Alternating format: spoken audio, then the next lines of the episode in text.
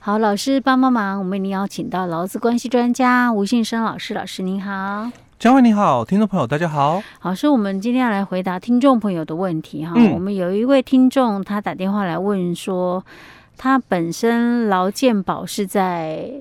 工会啊，职业工会，在职业工会，他是从事那个大货车的运输，嗯，哈的行业，嗯，所以他他的工会就职业工会是差类似的了哈。嗯，他说车子是自己的，哦、但是他是靠行，嗯。这算是靠行吧，对投靠同行，对，靠行的。那他就说，哎，那有必要把劳健保转到那个靠行的那个？他说有必要吗？还是说，他说意思问是不是可以把劳健保转到那个同行的那个地方，靠行的那个？因为他劳他家劳健保是自己付嘛，可能每个月要付的钱不少。嗯嗯嗯。其实这个部分哦，因为目前实务上哦，就是。资料哦，还没有，就是有，就是类似的案例哦。嗯、但是我们从资料里面来看的时候，嗯、它确实它是存在这么一个争议点的哦，就是说，在我们的那个五月一号以后，嗯，我们的劳保这个里面的职灾保险独立出来了哦，所以我们五月一号我们就有劳工职业灾害保险啊，嗯、那跟这个职灾劳工保护法合并，所以我们就简称嘛灾保法，嗯。那灾保法就是里面哦，就职灾保险，它里面有有三种的一个投保的一个规范。嗯，第一个叫做强制投保，嗯。哦，那第二个叫自愿投保，嗯，那第三个就是特殊加保，哦，总共有这三种的被保险的一个身份哦。嗯，那我们在这个职灾保险里面哦，它第一第一个先谈到了谁是强制投保。哦，所以在第六条里面哦，他就有提到了，就说年满十五岁以上的下列劳工应以。哦，所以他这里就强制投保，所以他说你就必须以你的雇主为投保单位，那参加本保险为被保险人哦，所以底下他就列了哦，就是这个强制投保的对象。哦，你是这个受雇的劳工嘛，那你就要以你的雇主为投保的一个对象哦，好，那这个。雇主哦，他就提到了第一个，你是受雇在领有职业证照的，或者是依法已办理登记的，或者是设有这个税籍，或者是经过这个中央主管机关依法哦核发聘雇许可的一个雇主。嗯，那第二个，你是依法哦不可以参加。公教人员保险的政府机关机构哦，或者是行政法人，或者是公私立学校之受雇员工，因为有些的公家单位，呃，他可能是约聘人员，所以他没有办法参加这个公保。那有些学校哦，你是这个这个编制内的教师，那你也不是参加劳保啊，所以他。讲就是说，像这种以外的哦，那你可能就是我们讲的职灾保险强制的一个对象。好，那这个是在我们第六条的一个规定里面，可是哦，这个讲的不是很清楚，因为他讲的就是说，受雇于领有这个职业证照的。哦，雇主或者是依法已办理登记的雇主哦，或者是设有这个税籍，或者是经中央主管机关依法核发聘雇许可的一个雇主哦，所以到底是哪些人哦，会有点就是说模糊，所以我们就必须来看细则第六条里面所提到的一个部分哦，所以细则第六条就提到了哦，那刚刚我们讲的这一个第一款里面的这个雇主哦，指的就是。这十大类哦，所以他列举了十大类哦。那第一个他就提到哦，经过专门职业以及技术人员考试及格，且依法取得哦职业资格或是开业执照，那为执行业务雇佣劳工的人，那这个大概我们很清楚。像有些的这个专技人员哦，那他们有一些的聘雇的这个这个员工哦，那你可能就是。类似于这一种的，那第二个就是提到的是依法成立的法人，哦，那这个依法成立的法人呢，有些可能不是很清楚哦。那比如说像我们提到的法人的话，大概公司它是法人，嗯，好，那除了公司以外呢，社团法人算不算？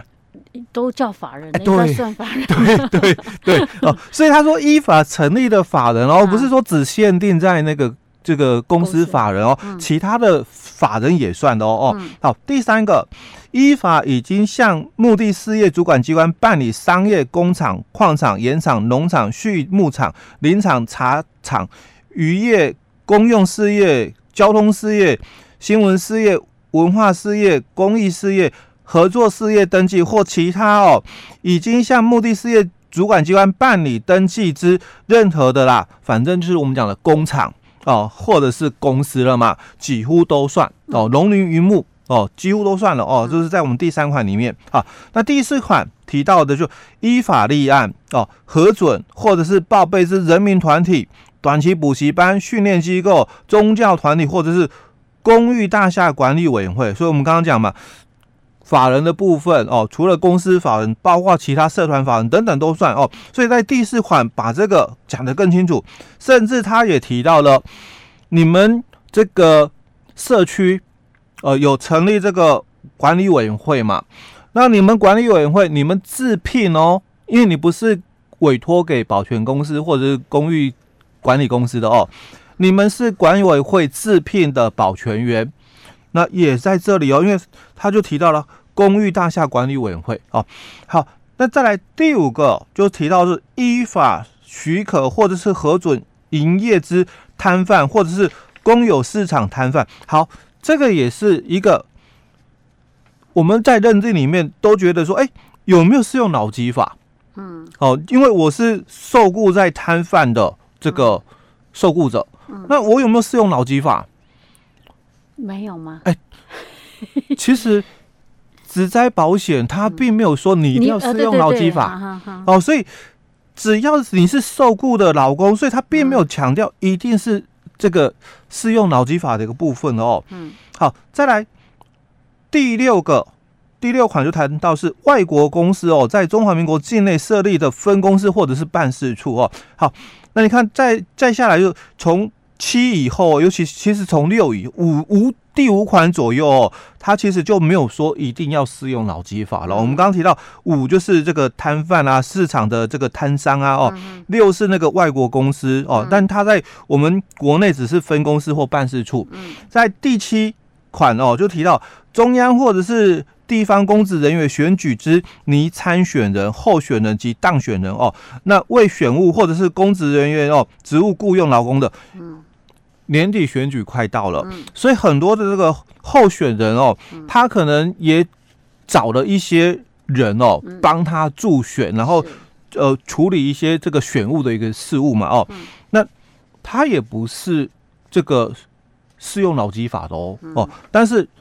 它也有适用到我们的职灾保险哦。那第八款就提到，依长期照顾服务法相关规定成立之巷弄长照站，或者是这个设置社区的关怀据点的办公处哦。那第九款就是依加值型及非加值型的这个营业税法规定哦，那有办理税籍登记，或者是经过税捐稽征机关编配这个扣缴单位税籍编号者。哦，那第十款这个也更清楚哦，就是说刚刚第九款可能很多人哦不是很了解哦，但是第十款我们可以看得到，就经中央主管机关依就业服务法规核发聘雇外国人从事家庭看护工作或者是家庭帮佣工作聘雇许可的雇主，所以我们很多的这个人哦，可能家里已经都有聘雇这个外籍的看护工。或者是帮佣哦，那我是自然人雇主哦。以前的话，我只要帮我的这个外籍劳工哦投保健保就好。但是现在新的规定哦，就是五亿以后，其实我要帮他保职灾保险哦。所以在我们的灾保法，他并没有去说你一定要适用劳基法哦。他说你只要有雇佣劳工，那你就是灾保法的这个所讲的这个雇主。好。那这个是第一个哦，他把它当当成就是说你是这个强制投保。那我们在节目里面哦，我们也分享过很多次哦，就是他会跟我们的第二个强制投保对象哦，有一个所谓的身份上的一个冲突哦。在保法第七条哦，他提到了哦，年满十五岁以上之下列劳工哦，那应以其所属的这个团体哦为这个投保单位，参加本保险哦为被保险人。好，那这里就提到了哦，他说无一定雇主或者是自营作业者而参加职业工会的会员，所以这里他很争议的一个问题就两个都是强制投保，那我。是无一定雇主，或者是我是自营作业者，当然我可以在职业工会哦继续投保。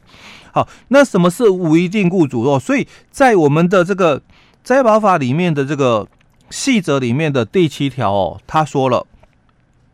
他说本法第七条所称的无一定雇主的劳工哦，指的就是经常哦在三个月内哦受雇于非属本法第六条第一项各款规定的两个以上的不同雇主，那他的工作机会、工作时间、工作量，或者是工作场所，或者是工作报酬，并不固定的。好，那这个哦，就跟我们在这个工会投保哦很重要，因为你凭什么可以在工会投保哦？我一直在这个节目里面分享说，基本上两种人呐、啊，一种就是自营作业者。那自营作业者就是你自己做，你没有请人，那这个才叫做自营作业者。那或者是无一定雇主，所以这个无一定雇主哦，你到底是就是人家讲的点工身份吗？还是说你是这个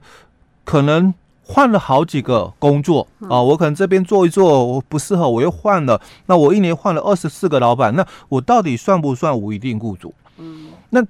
他这里也特别强调说，你是非属于哦，刚刚我们讲的哦，本法第六条第一项的雇主，所以我们刚刚也特别把这个第六条第一项的这个雇主哦，就在细则里面的第六条里面哦，那十种哦列举出来，那十种详细讲，哎，我们把它讲出来了。哦所以这个就跟我们听众朋友在问的，其实有很大的关系。我到后面才听出来，对，我想说，老师前面讲这么多要干什么？跟怎么跟我们听众朋友问的，好像没有太相关的。原来在这里啊，嗯，那所以那到底这种靠行的这种状况，到底是什么样的情形呢？老师，你了解吗？哎，这个要不要讲很久？哎，我们可能还要再。一花一集的时间哈、哦、来说明这一段，因为实物上就我刚刚一开始我就提到的问题，就是目前哦这个跟主管机关那边有很大的一个争议点，到就是说他们在认定这一段的一个这个尺度啦，嗯，到底是宽还是紧？OK，那下一集很重要哈，我们的听众朋友，如果你要听更详细的话，下一集一定要听。哎，对，好，那我们今天先讲到这里，好。